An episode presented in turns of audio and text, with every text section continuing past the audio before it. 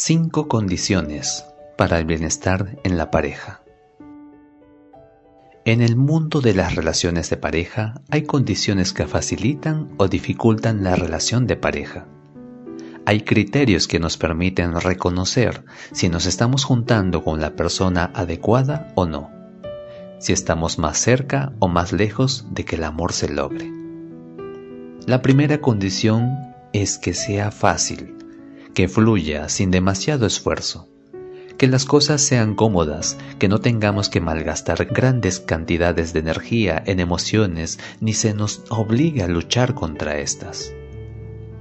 La segunda condición es que se trate de dos naturalezas no demasiado incompatibles, no demasiado diferentes. La compatibilidad del hombre y la mujer o de cualquier pareja descansa sobre la diferencia, pero también sobre la posibilidad de asociación y complicidad.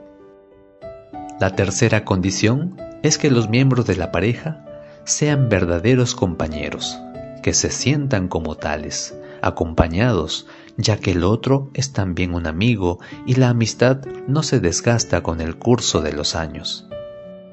La cuarta condición es tener fe y confianza plena en el otro, que no sea necesario temer, desconfiar o protegerse, que el otro nos inspire una completa confianza sobre la cual se pueda cimentar un amor duradero, susceptible de crecimiento, que tengamos la convicción de que el otro no nos va a dañar.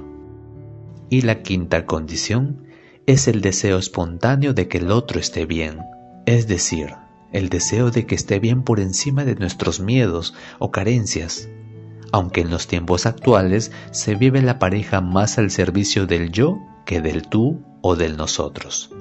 Es más común que uno tenga el impulso espontáneo de que el otro lo haga feliz y no hacer feliz al otro. Consiste en ver al otro con la inteligencia del corazón y no solo a través de nuestras proyecciones y anhelos, y así lo amamos como es y le damos lo que necesita y espera recibir. Se trata de encontrar la propia felicidad con la plenitud del otro.